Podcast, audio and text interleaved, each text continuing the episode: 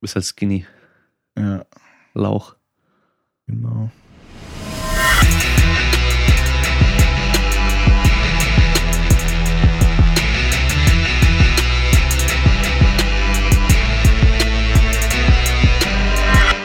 Yo, was geht ab? Das ist der Kraftraum-Podcast Folge Nummer 4. Ich bin euer Host Damon Seid und heute wieder mit André Mostowenko. Wir hatten einige Fragen von den Zuhörern, die wir beantworten. Wie immer findet ihr die Shownotes auf damonseid.de oder auch bei iTunes die Zeitstempel, die Kapitelmarken, wo ihr nachschauen könnt, welche Frage wo im Podcast beantwortet wird. Und ich wünsche euch viel Spaß beim Zuhören. Okay, dann erste Frage. Und zwar, wie hast du am Anfang trainiert und hältst du Hypertrophie oder Volumenphasen ohne Maxkrafttraining für sinnvoll? Ähm, ich glaube, wir erklären erstmal den Begriff Hypertrophie und beziehungsweise Volumenphasen, um dann näher auf die Frage eingehen zu können. Und eigentlich sind es auch zwei Fragen, Hm. weil wie ich anfangs trainiere, muss nicht unbedingt damit zusammenhängen, was Hypertrophie und Volumenphasen für mein Training bedeuten. Okay. Ja, also Hypertrophiephasen, Volumenphasen sind die Phasen im Training, wo wir als Ziel haben, Muskelmasse aufzubauen und den Körper vorbereiten auf die später folgenden speziellen oder spezialisierten Trainingsphasen, die dann wirklich um Powerlifting auch gehen oder Gewichtheben. Also vom Prinzip her Hypertrophie oder Volumenphasen, wie der Name Volumen schon sagt, hoher Trainingsumfang, Intensitäten mittel bis hoch. Trainingsintensitäten, also die Lasten sind auch recht hoch. Wir haben viel Gewicht, was wir insgesamt bewegen im Training. Also wenn wir diese Tonnen, die wir am Schluss vom Training bewegt haben, uns äh, zusammenrechnen, sind wir da auf jeden Fall am höchsten. Im Vergleich dazu sind dann die Maximalkraftphasen oder auch ja spezielles Powerlifting-Training, würde ich es mal nennen, sind vom Umfang her geringer und die Intensitäten sind aber nochmal deutlich höher. Das ist so der große Unterschied zwischen diesen beiden Phasen. Und wofür machen wir die Hypertrophiephase? Einmal, um Muskelmasse aufzubauen und den Körper vorzubereiten auf das, was dann später kommt. Also wie wirklich dieses Wettkampftraining. Und wir schaffen ein äh, Leistungspotenzial in diesen Phasen, was wir dann mit den neuromuskulären Anpassungen, die wir im Maximalkrafttraining erreichen, dann auch wirklich realisieren können. Okay. Heißt das, dass man einen Muskelaufbau mit Maximalkrafttraining nicht betreiben kann? Nee, heißt es nicht. Aber Muskelaufbau ist schon nochmal besser oder einfacher zu erreichen durch spezielle Hypertrophie oder Volumenphasen. Das auf jeden Fall. Okay. Ich glaube, da, damit wären alle Fragen zu Hypertrophie Alle abgedeckt. bestimmt nicht.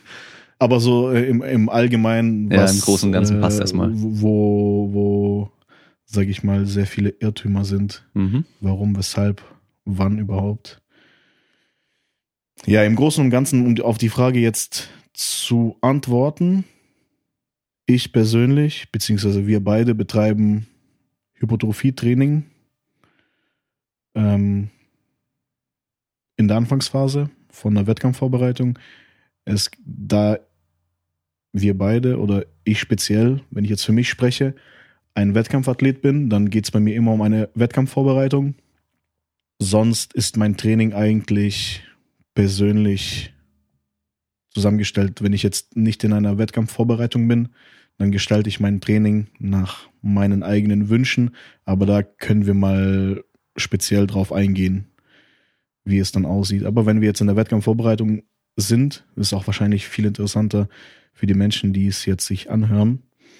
Dann wäre die Hypertrophiephase logischerweise am Anfang. Und ja, wenn jetzt man auf die Frage an, eingeht, ist es auf jeden Fall sinnvoll, um da einen Muskelaufbau für die Wettkampfvorbereitung, für, für das spätere Training dann, für das Pieken in der Wettkampfvorbereitung zu realisieren. Ja. Man muss einfach bedenken, für eine individuelle Person ist, wenn man nur den Muskel betrachtet, entscheidend für die Kraft, wie dick der Muskel ist. Dickerer Muskel hat mehr Kraftpotenzial als ein dünnerer Muskel, was jetzt nicht heißen muss, dass wenn ich einen dickeren Muskel habe als der André, dass mein Muskel gleich stärker ist als seiner. Aber wenn mein Muskel dicker wird, als er jetzt ist, dann wird er danach mehr Potenzial für Kraft haben. Und deswegen müssen wir versuchen, in der Gewichtsklasse, in der wir sind, so muskulös wie möglich zu sein, dass wir einfach mehr Potenzial an Kraft haben. Ich habe letztens irgendwie im Training, am Rande er erwähnt, äh, meine Hüfte gemessen, beziehungsweise weil irgendwie so ein älterer Trainer gesagt hat, ja, wir hatten mal bei uns einem Training und er hatte eine 70 Zentimeter Hüfte und ähm, das extrem wenig wäre. Mhm. Taille wahrscheinlich. Ja, Taille, genau. Aha. Nee, nicht, ich glaube hier Hüfte. Der Knochen da, der das Beckenknochen, oder ist es, ist es Taille? Also Hüfte ist da, wo der Arsch ist. Und dann Taille ist dann hier oben. Also nicht Stelle. am Bauch, sondern die, dieser Knochen da. Also so Dieser- dein- dein- Beckenknochen. okay, ja. Also die, die dünnste Stelle. Okay, ja. Und das ist bei ihm dann irgendwie 70 Zentimeter wären. Und dann meinte ich so, ja, was hab ich denn? Der so, ja, 90 bestimmt. Und Klar. dann haben wir gemessen. Ich hatte, glaube ich, unter 70 gehabt. Echt? Ich weiß nicht, entweder 78 78 oder 68. Du bist halt skinny. Ja, Lauch. genau. Ja, wie hast du anfangs trainiert? Genau, wie habe ich anfangs trainiert? Ich bin eigentlich, äh, als ich ins Training kam, habe ich meinen ersten Wettkampf, glaube ich, so nach äh, paar Wochen direkt gemacht, weil, weil man da irgendwie sich auf die Deutsche qualifizieren hätte müssen. Beziehungsweise, damit man sich auf die Deutsche qualifiziert, musste man einen Wettkampf gemacht haben. Hm. Und der lag halt, der nächste Wettkampf lag so, dass der dann in drei Wochen wäre oder so. Hm. Ich weiß jetzt nicht genau, wie die Zeiträume sind, aber war das echt so, dass ich direkt eigentlich einen Wettkampf gemacht habe, Mhm. als ich eingestiegen bin. Und dann war das direkt eigentlich eine Wettkampfvorbereitung auf, aufs Ausmaxen. Mhm. Und die Bewegungen, die, die kannte ich aber eigentlich noch gar nicht. Also Kniebeugen kannte ich halt vom Boxen, was wir halt gemacht haben, aber nur, also ohne Gewicht. Ja. Kreuzheben habe ich davor einmal im Fitnessstudio gemacht. Aber ich hatte das Glück, dass mir das eigentlich ein äh, jemand, der ein bisschen Ahnung hatte, davon äh, erklären konnte und ich da schon von Anfang an ein bisschen Technik ein, aneignen konnte. Dadurch, da musste ich nicht so viel Arbeit betreiben und Bankdrücken habe ich davor viel gemacht. Deswegen war das kein Problem. Und dann habe ich eigentlich, äh, weil das Ziel direkt am Anfang ja die Deutsche war und es dann in ein paar Monaten wäre, war, war das Training am Anfang wirklich eine reine Wettkampfvorbereitung auf Maximalkraft. Auch nur die Wettkampfübungen oder noch andere Sachen? Also es waren schon andere Sachen dabei, vor allem weil ich jetzt aus dem Boxtraining, Schrägstrich, Fitnessstudio gekommen bin, dann Mhm. machst du halt irgendwie vier Übungen pro Muskelgruppe. Ja. Okay, gut, wenn man jetzt, ich weiß jetzt nicht, auf, auf was sich die Frage bezieht, wie, wie ich mich jetzt komplett am Anfang, wie ich angefangen habe zu trainieren, oder wenn es jetzt wirklich ums Powerlifting geht. Ich beschränke das mal aufs beim Powerlifting. Macht mehr Genau, und da war es halt so, dass ich dann aus dem Fitnessstudio kam und dann, wie gesagt, pro Muskelgruppe dann vier, fünf Übungen gemacht habe. Typischerweise dann auch äh, im Boxen waren es ja viel mehr Sachen, die ich dann gebraucht habe. Und die Umstellung war dann eher so, dass ich viel weniger gemacht habe im Training und auch am Anfang ähm, mich sehr fit nach dem Training geführt habe. Einfach so, als ob ich zu wenig gemacht hätte. Aber mit der Zeit hat man sich dann schon dran gewöhnt. Und die Umstellung aufs, auf andersrum ist ein bisschen ekelhafter. Ja, auf jeden Fall. Weil du dann wirklich so denkst, boah, ey, gar keine Ausdauer, gar keinen Bock, gar keine Motivation, da jetzt irgendwie fünf, sechs Sätze lang irgendwie eine Kacke zu machen, so Ja. unnötige. Ja, aber muss auch sein. Also am Anfang war, war, waren als Zusatzübungen viel Rudern mit einer Langhantel, also frei. Und dann freies Bankdrücken, äh, Bankdrücken mit Bändern. Habe ich am Anfang auch viel gemacht. Auch aus, der, aus dem Grund, weil meine ersten Wettkämpfe ja im Powerlifting mit dem Anzug waren. Mhm. Das heißt, das ist auch noch ein bisschen ein Faktor, der damit eingeht. Aber ja, was, was gab's noch? Manta Ray Kniebeugen. Also Manta Ray, der, der Aufsatz, dass die Stange etwas höher liegt, damit man eine andere Position aufs, auf, auf die Beinmuskulatur bekommt. Ja, Vielleicht aufrechter. sagst du was dazu. Bleibst generell aufrechter im Oberkörper. Knie können dafür weiter nach vorne schieben. Also geht schon leicht in die Richtung der Frontkniebeuge so ungefähr. Oder Safety Squat Bar Kniebeuge. So in die Richtung. Nicht Genau. ganz so extrem. Am Anfang habe ich auch versucht, Frontbeugen zu Mhm. machen. Ich habe es auch gemacht eine Zeit lang, aber dann einfach umgestellt, weil es für mich unbequem war und immer das mit den, Sch also ich habe mich dann immer, immer gewirkt. sozusagen. Ich Ja. konnte mich dann, ich, ich konnte schon greifen und auch zwanghaft machen, aber wozu soll ich das zwanghaft machen, wenn ich mir da ein Manta Ray ähm, anziehen kann und dann eine ähnliche Wirkung habe? Mhm. Also gut, genau dieselbe Wirkung ist es nicht, aber ich habe jetzt keinen Bock, mich da abzufacken mit einer Übung, die jetzt nicht krass, so krass viel bringt. Ja. Was ich äh, ganz wichtig fand, dass du gesagt hast, nach den ersten Trainingseinheiten hast du dich eher noch fit gefühlt nach dem Training. Ja, Was aber sehr gut ist, wenn das Ziel Maximalkraft ist, weil da wollen wir eher diese neuromuskulären Anpassungen haben und da wollen wir keine Ermüdung haben.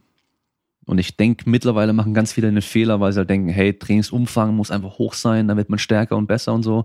Die übertreiben total, die machen zwar Dreier- und Fünfer Wiederholungen, aber die machen so viele Sätze, dass sie am Schluss halt einfach überhaupt nicht mehr können und dann einfach die Qualität der Wiederholung nicht mehr hoch genug ist. Also die geben gar nicht mehr, können nicht mehr 100% geben, nicht mehr schnell genug die Handel hochbeschleunigen, sondern quälen sie dann nur noch hoch und machen sich mehr kaputt als sonst irgendwas. also wie ich derzeit.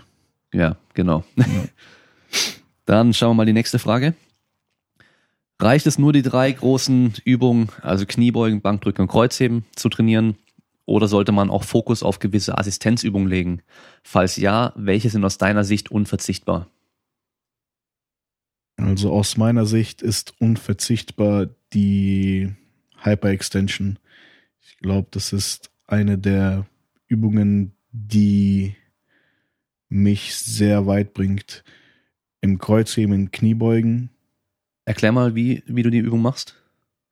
Also um das jetzt für alle, die das Gerät noch nie gesehen haben, weil wir haben ja so ein äh, Gerät aus dem Ersten Weltkrieg. Ähm, man kann sich eine Sprossenwand vorstellen Mhm. mit einem Bock und dann setzt man, äh, legt man sich mit der Hüfte, also mit dem Bauch nach, auf den Bock sozusagen, dass die Hüfte aufliegt und die Beine spannt man dann in die Sprossenwand ein, auf der Höhe der, der Hüfte halt, Also horizontal liegt man. genau. Und dann hebt man den Oberkörper dann praktisch rauf und runter. Mhm. Wahlweise so eine mit Langhantel. Gewicht zum Beispiel. Ja. In den Nacken oder in die Hände einfach nur rein. Ja. Aber Ja. für den Anfang reicht es vollkommen, ähm, mit dem eigenen Körpergewicht zu trainieren. Jetzt derzeit mache ich zum Beispiel auch am Anfang vor, vor jedem Training 20 Wiederholungen, drei Sätze Mhm. ohne nichts. Okay. Ja. Und das ist eine Übung, die, die mich deutlich stärker macht im unteren Bereich und ich das auch ähm, stark spüre. Wenn ich jetzt zum Beispiel Kniebeugen trainiere und äh, lange keine Hyper-Extensions gemacht habe, dann spüre ich, wie der Rücken dann einfach im unteren Bereich schwächer ist, dass ich da einfach einknicke. Ich trainiere allgemein im Training ohne Gürtel und da spürt man das noch mehr.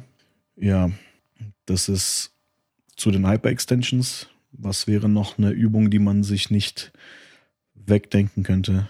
Was denkst du bei mir? Also alles horizontale Rudern, einfach als Gegenübung zum Bankdrücken. Alles, was den oberen, mittleren Rücken trainiert. Schulterblätter nach hinten zieht, nach unten zieht. Das sind alles Übungen, die auf jeden Fall sehr, sehr wichtig sind. Einmal, um die Spannung äh, halten zu können beim Bankdrücken. Und auch schwächstes Glied beim Kniebeugen, beim Kreuzheben ist in der Regel irgendwo nicht unbedingt der untere Rücken, sondern eher in der Brustwirbelsäule. Dass die einfach einrundet, dadurch verändert sich die Hebelwirkung und dann zieht es einfach mehr nach vorne rein und dann kann der untere Rücken nicht mehr halten.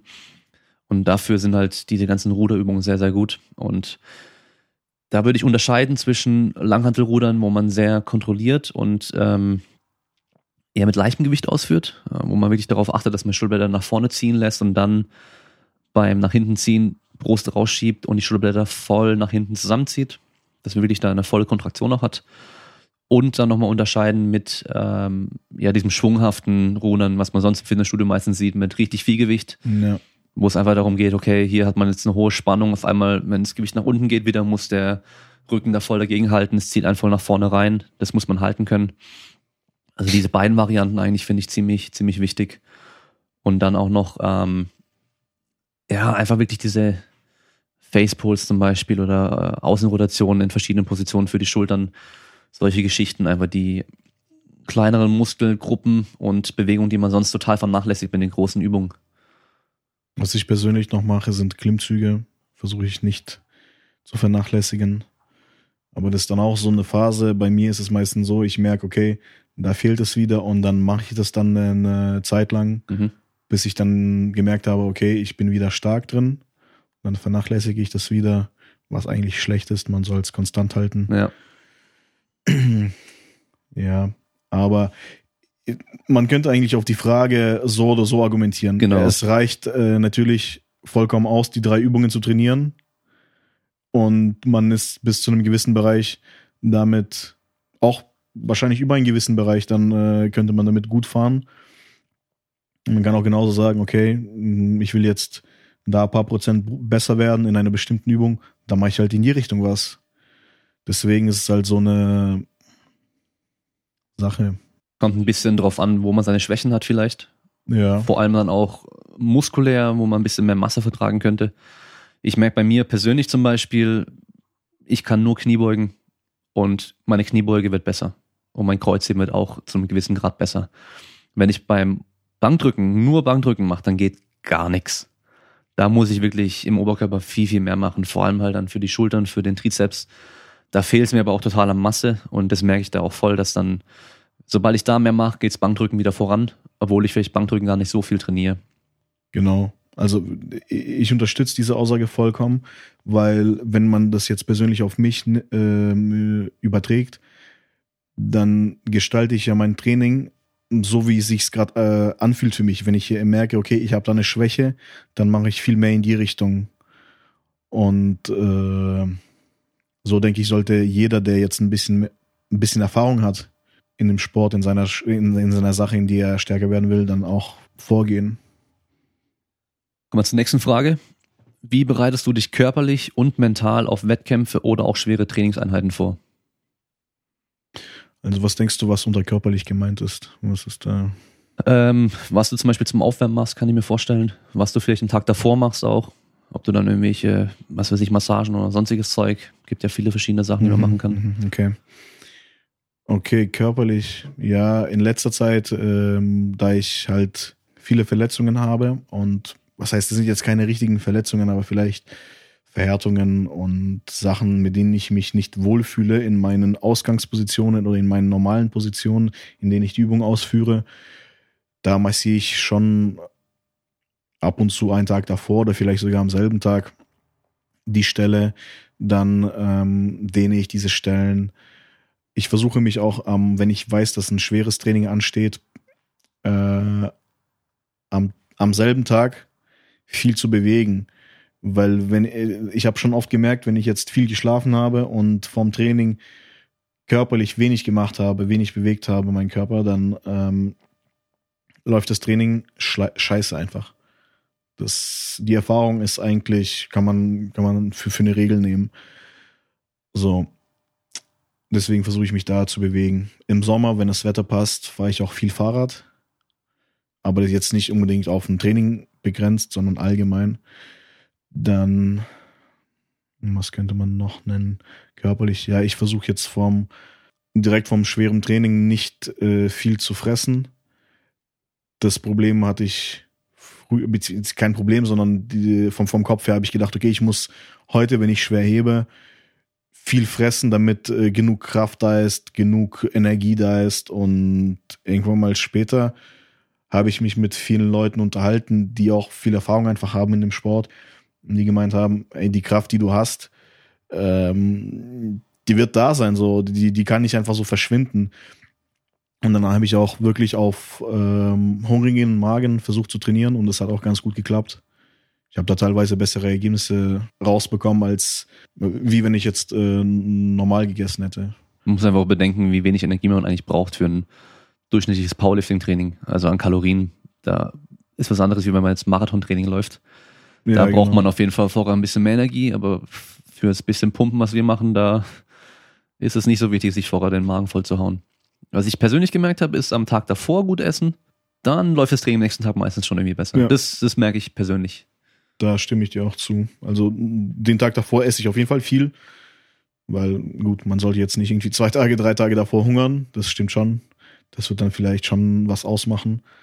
Wenn man mal zurückdenkt an den letzten Wettkampf, da haben wir ja Gewicht gemacht und dann den Tag vor dem Wettkampf vom eigentlichen, dann ja, genau. dein, dein Frühstück waren, was habe ich ausgerechnet gehabt, waren noch schon fast 4000 Kalorien. Und das war nur das Frühstück und eine Stunde später ging es mit dem Essen schon weiter. Also da Ja. Hat viel Essen auch viel geholfen, aber da war es ja auch nötig. Ja, aber da waren auch da äh, zwei, drei Tage davor äh, sehr wenig vom, Mhm. von Kalorien. Also Klar. Da waren die an, haben wir auch entwässert, waren nur Nüsse drin, um auf allgemein auf Kalorien zu kommen, aber nicht so viel Nahrung zu sich zu nehmen. Einfach wegen der Waagegeschichte, Wagengeschichte. Ja, Mental? mental. Ja, eigentlich setze ich mich meistens so eine halbe Stunde vorm Training hin und ich habe so eine Stelle auf einer Wand, da schlage ich immer mit dem Kopf dagegen. Zu Hause oder wo? Ja, genau. Ja, ich setze mich dann so auf meine Knie.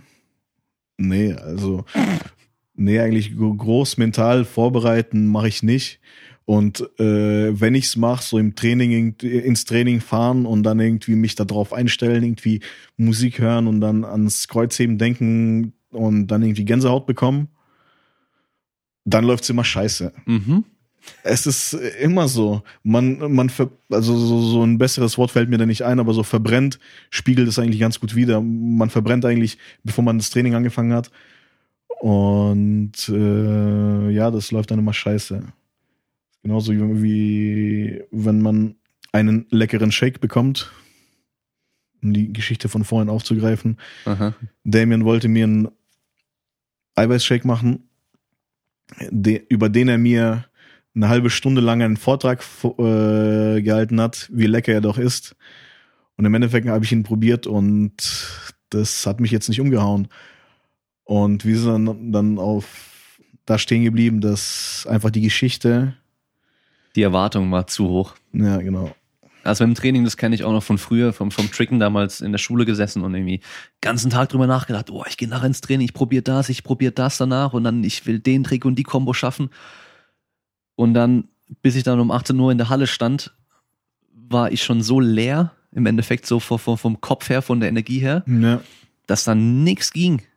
Und immer dieses auf gut Glück mal hingehen und gucken, was läuft, auch, auch mit Krafttraining. Meistens, wenn man sich gar nicht so gut fühlt, kommen diese Trainingseinheiten zustande, wo es voll gut läuft, weil man auch keine Erwartung hat. Ja? Aber generell schätze ich dich jetzt mental als sehr, sehr stark ein, dass du da eh nicht irgendwie viel machen musst, sondern von, von, von dir aus schon ja, sehr motiviert bist und nicht irgendwelche externen äh, keine externe Motivation brauchst, die, wo du jetzt dann sagst, ich muss jetzt ein Lied hören oder mir so ein Motivationsvideo anschauen oder sonst irgendwas. Nee, das nicht, aber das äh, so allgemein, ich mache es ja für etwas. Also meine Motivation ist einfach mein Ziel. Und ich stehe mit damit auf, sozusagen, dass ich, äh, mein, Tag gestaltet sich ja danach, oder beziehungsweise nicht mein Tag, sondern wirklich diese ganze Vorbereitung. Ich habe ja einen Alltag und es begleitet mich ja immer. Mhm. Also, und ich muss ja, ich arbeite ja auf ein Ziel hinaus, also da muss schon genug Motivation da sein, um, um da ja irgendwie hinzukommen. Ja, aber das, das ist ein gutes Beispiel, was du mit dem Tricken äh, gesagt hast. Ich habe ja früher auch so Faxen gemacht. Und das war auch immer so, wenn du dir viel zu viel Gedanken gemacht hast, dass nie was geklappt hat. Und ich weiß noch, ich habe immer dieses ähm, auf eine Wand zulaufen und dann, Mhm. äh, so wie bei Matrix, diesen Rückwärtssalto. Ja, genau. Wallflip. ja, genau, ein Wallflip. Ich habe den das erste Mal geschafft und dann ging's halt immer. Und es war dann auch wirklich so, dann, dann äh, wir waren dann in der Schule, haben ein paar Mal probiert und davor jetzt nicht großartig irgendwie nachgedacht und dann hat's funktioniert auf einer Matte. Dann hast du den halt irgendwie draußen mal gemacht, auf Rasen und dann, dann, dann hat's immer funktioniert. Dann, wenn du mal hingebrettert bist und den irgendwie falsch gemacht hast, Ja. und dann das nächste Mal dich wirklich so damit beschäftigst, okay, was habe ich falsch gemacht oder wie muss ich das richtig machen, läuft der Trick immer scheiße. Also da, da, Ja. da, da, da dann verkackst du ihn immer wieder. Oder du ziehst ihn gar nicht mehr durch sogar. Ja, genau. Du Und, läufst an und machst dann nicht mehr. und so, so, sobald du aber dieses Nachdenken nicht mehr hast, läuft es wieder. Und was machst du jetzt speziell vom Wettkampf? Mental, hast du da was? Visualisieren vorher schon? Boah, ich glaube, das ist so eine viel zu umfangreiche Geschichte, weil ich weiß jetzt gar nicht, wie, wie, wie tief ich da eintauchen sollte. Also in, in, allgemein in das mentale Ding also von mir. nur speziell irgendwelche Techniken oder Sachen, die du wirklich vor dem Wettkampf am Tag davor oder vielleicht vor deinem äh, Versuch bei der Kniebeuge oder Kreuzheben oder Bankdrücken machst. Nee, eigentlich nichts. Was mir wirklich jetzt da einfällt, das Einzige, was ich, ich schnüffel halt an, an Ammoniak. Mhm. Aber ein mentales Ding ist es jetzt nicht wirklich. Okay, dann nächste Frage.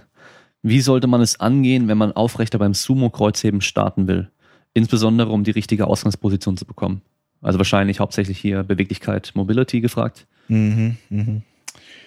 Ähm, das ist auch eine, eine gute, aber auch eine schwierige Frage, weil es sehr individuell ist von den Hebelverhältnissen. Manche können äh, die Hüfte sehr weit aufbekommen und da ist eine ganz andere Position für, wie für Leute, die es halt nicht so können. Mhm. So als eine allgemeine Faustregel sage ich immer zu den Leuten, die ich trainiere, dass sie immer mit der Brust aufstehen müssen. Also die Brust geht hoch, es gibt einen Punkt und du ziehst den Punkt, der darf nicht nach unten zeigen, sondern der muss immer nach oben in die Bewegungsrichtung zeigen und halt irgendwo hoch und nicht mal geradeaus oder nach unten, sondern die Brust geht immer hoch, weil dann kann der Rücken, der obere Rücken nicht einknicken und dann, wenn der obere Rücken nicht einknickt, kann auch der untere Rücken nicht äh, zusammenbrechen. Und natürlich ist es jetzt in Worten äh, vielleicht schwierig zu beschreiben, aber so im Großen und Ganzen ist es schon so, dass man sagt, dass ich sage, dass für mich das der, einer der wichtigsten Punkte ist, dass die Brust immer nach oben zeigt und nicht einknickt. Und was ist von, von der Hüftposition und von den Knien her, vom Stand her? Auf was achtest du da besonders bei Leuten, denen du es beibringst? Wie gesagt, da ist es schon wirklich individuell. Da schaue ich einfach nur, ähm, was möglich ist und äh, wie ich da mit, mit, mit den Sachen, die halt jetzt vor mir da sind, umgehen kann. Also da kann ich jetzt nichts Spezielles oder Allgemeines sagen, weil es wirklich äh, sehr individuell ist. Aber die Geschichte mit der Brust Mhm. ist halt, kannst du auf alles anwenden. So. Okay. Hüftposition schon eher tief. Weil man sieht immer noch Leute, die machen dann Sumo-Kreuzheben und die stehen eigentlich fast wie beim klassischen. Mit dem Oberkörper sehr weit nach vorne gelehnt, nach vorne geneigt, Hüfte sehr hoch. Und ich denke, beim Sumo, um den Vorteil vom Sumo eigentlich wirklich zu bekommen, sollte man eher tiefer runter sitzen, Knie schön aus, aufmachen, auseinanderschieben, Hüfte auch nah an die Stange ran und dann die Brust sehr hoch schieben. Genau, wobei da auch der äh, Fehler ist, sagst, natürlich ist da eine Fehler, wenn es zu hoch ist und Mhm. die, äh, dann so eine so ein halber Good Morning da ist. Mhm. Aber auch wenn du zu tief gehst, wenn es so, du stehst auf und bewegst gar nichts. Ja, das das- heißt, du bist dann an dem Punkt, wo du eigentlich die, die meiste Spannung haben musst, schon in Bewegung und äh, kannst auch die Stange dann nicht äh, mit Geschwindigkeit wegreißen. Das geht nicht. Deswegen muss man da eine gute Position finden, wo man einfach vom Gefühl her ähm, die meiste Kraft sozusagen auf den Boden, so, so wenn man die Stange hält und dann die Beine in den Boden drückt, da man, dass man einfach ein gutes Gespür hat, dass äh, da so eine gute Kraftübertragung da ist. Mhm. Ja, das ist so, so ein, vielleicht so ein Tipp in die Richtung. Und vom Gefühl her, versuchst du zu ziehen oder schiebst du mit den Beinen? Also gerade unten raus. Und das ist gerade schwer. Was würdest du denn sagen? Also generell gebe ich immer als Tipp beim Kreuzheben, weil die meisten halt nur an dieses Hochziehen denken und dadurch schnell halt die Position im Rücken oder generell Rückenspannung im Rücken verlieren und die Hüfte auch gleich hochschießen und so, dass die sich komplett festmachen sollen und dann die Anfangsbewegung eigentlich nur den Boden von sich wegpressen mit dem Bein, wie eine Beinpresse. Mhm. Schieb die Erde von dir weg und sobald du dann Richtung Knie kommst, dann kommt die Hüfte nach vorne und so weiter. Aber dann so die, der erste Impuls sollte eher so eine, wie so eine Beinpresse sein und oben ist dann nur alles festmachen und die Kraft übertragen auf die Handel. Genau. Also, wie gesagt, das ist, ist die Geschichte auch individuell, wenn, wenn jetzt jemand äh, wirklich dann Anfang, am Anfang viel zu viel zieht und dann an dieses Drücken nicht denkt, natürlich da das Drücken, Mhm. aber es gibt genauso Leute, die da irgendwie sehr tief starten, versuchen zu drücken, aber dann auch dementsprechend versuchen da Bewegt sich nichts mehr dann. Genau. So, Ja. deswegen. Aber so ein guter Ansatz ist es wirklich dann mit den Beinen zu drücken, von unten her, eine gute Ausgangsposition zu bekommen, indem man auch, in der man auch bequem steht. Das ist auch sehr wichtig. Man sollte sich dann nicht irgendwie ums Verderben, ähm, wenn man mich jetzt anschaut oder Dan Green zum Beispiel, der steht ja fast parallel mit, den, äh, mit der Hüfte und mit den offenen Beinen zur Stange Mhm. Dass man diese Position einnimmt. Man kann auch aus einer ganz anderen Position äh, genauso viel Kraft übertragen. Ja. Das muss nicht sein, dass man so komplett weit offen steht. Sogar, man kann es sein, wenn die Hebelverhältnisse nicht stimmen, dass man da viel mehr Kraft verliert und sich auch verletzt eventuell. Ja. Und da einfach die bequeme Position für sich finden, wo man äh, gut drückt mit den Beinen, so ein gutes Gefühl dafür hat Und dann äh, das andere mit dem Ziehen, dass man halt die Brust hochzieht Ja. und aufrecht hält. Ja. Also was noch ganz inter- interessant sein könnte zu dem Punkt, ähm, Bryce Lewis hat mal eine Untersuchung gemacht bei den IPF ähm, World Championships waren es, glaube ich, wer klassisch hebt und wer Sumo hebt. Und unter 90 Kilo hat die Mehrheit Sumo gehoben und über 90 Kilo hat die Mehrheit klassisch gehoben. Ja, natürlich haben wir unterschiedliche Hebelverhältnisse je nach Körpergewicht und ähm, je nach Körpergröße. Aber ich denke, bei mir zum Beispiel, ich merke, wenn ich versuche Sumo zu heben, ich kriege meine Beine, weil ich groß bin und lange Beine habe, gar nicht weit genug auseinander, um diese Vorteile vom Sumo, dass man deutlich aufrechter starten kann, überhaupt zu bekommen. Also selbst wenn ich maximal breit stehe und meine Füße an den Scheiben dran sind, muss ich trotzdem noch, um an die Scheibe, an die Stange zu kommen, beweglich bin ich auch, ich habe meine Knie komplett außen, ist mein Oberkörper trotzdem noch stark nach vorne geneigt. Das heißt, diesen Vorteil von dieser aufrechten Position habe ich gar nicht, aber ich brauche trotzdem viel mehr Kraft dann in den Beinen, um das Gewicht äh, zu heben, als ich dann habe. Das heißt, ich bin deutlich schwächer, also wirklich deutlich schwächer.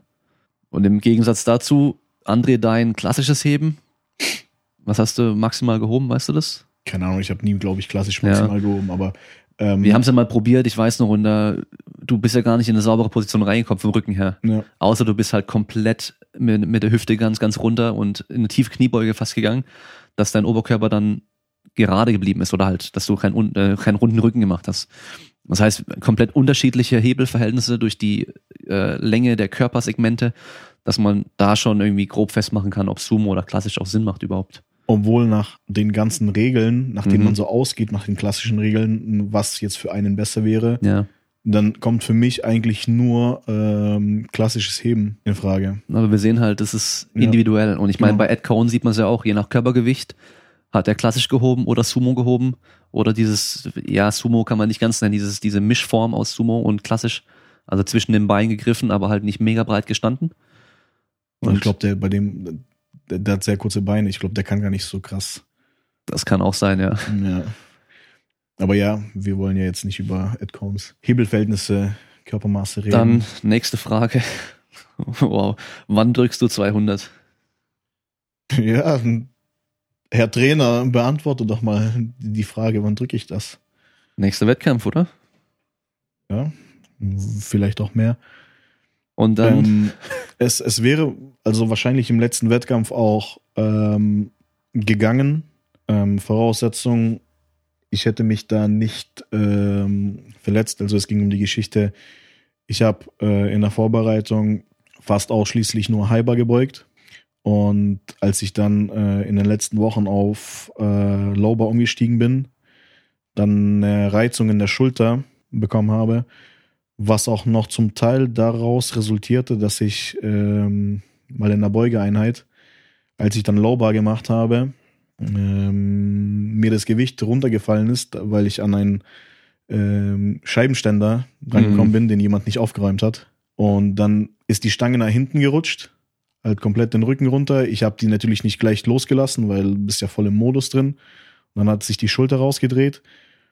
Und ähm, da war die Hauptverletzung nicht in der Schulter, sondern im ähm, Ellenbogenbereich. Also hier, Mhm. wie, wie nennt sich das? Du bist ja hier der Fachmann. ja, der Ellbogengelenk. Also, was verletzt war, keine Ahnung, aber. Ja, ich weiß auch nicht, aber da kamen halt die starken Schmerzen her und ging auch so da Bizeps, Trizeps hoch. Und da ging einfach beim schweren Gewe Gewicht nichts mehr. Also ich habe 170 auf 5 gedrückt und bei 170 auf 5 ähm, ist es schon äh, machbar für mich, 200 zu drücken. Deswegen von der Kraft her denke ich, dass es bald kommen Und, und sollte. du hast ja sogar noch ähm, beim Kreuzheben, glaube ich, dir in der Rotatormanschette was gerissen gehabt am, in der Ja, Vorbereitung. genau. Da war ja auch nochmal das Problem dem Drücken danach dann.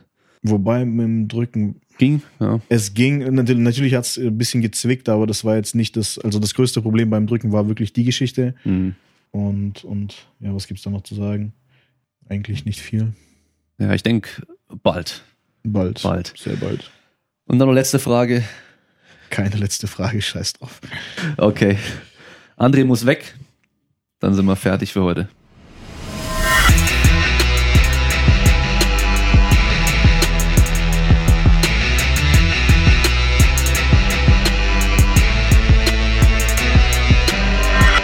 Alter, du musst jetzt ganz vorsichtig sein, weil jetzt kommt und vernichtet dich einfach. Er zerstört dich so mit dieser Aussage. So, Kommst du mit den kein, kein Arsch weiß weg. ja, aber das, ist, Ah. das ist doch gut. So richtig reinscheißen. Nein, jetzt muss ich nochmal von vorne anfangen. Wie von vorne. Ja, das mache ich nicht mit rein, Mann. Ja, kannst ja rausschneiden, Alter. Ja, Wieso? Aber das ist doch lustig, Alter. Du musst ihn so ein bisschen verarschen, Alter. ich will einfach gar nicht über den reden, Mann. Der nervt mich, der Typ. Zu viel Aufmerksamkeit. Ja, Mann, das ist so genau das, was er will. So ein Affe. Vielleicht deine Füße massieren oder.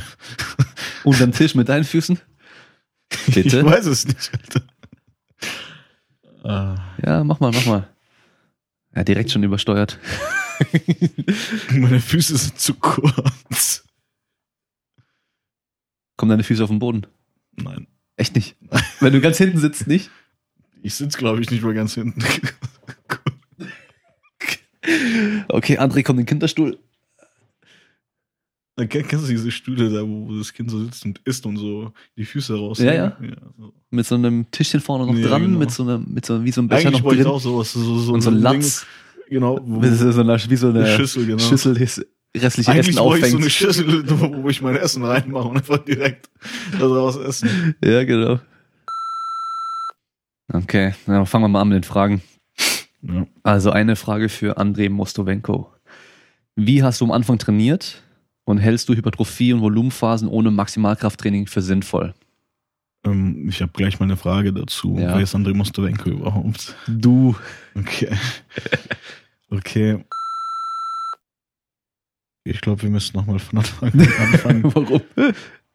Irgendwie war ich kurzzeitig draußen durch das Umstellen. Das, mir, mir fällt es dann schwer, irgendwie zu sitzen und dann dich anzuschauen und dann so voll ernst dabei zu bleiben, wie, wie du, als ob du mir so irgendwie was erklären würdest jetzt.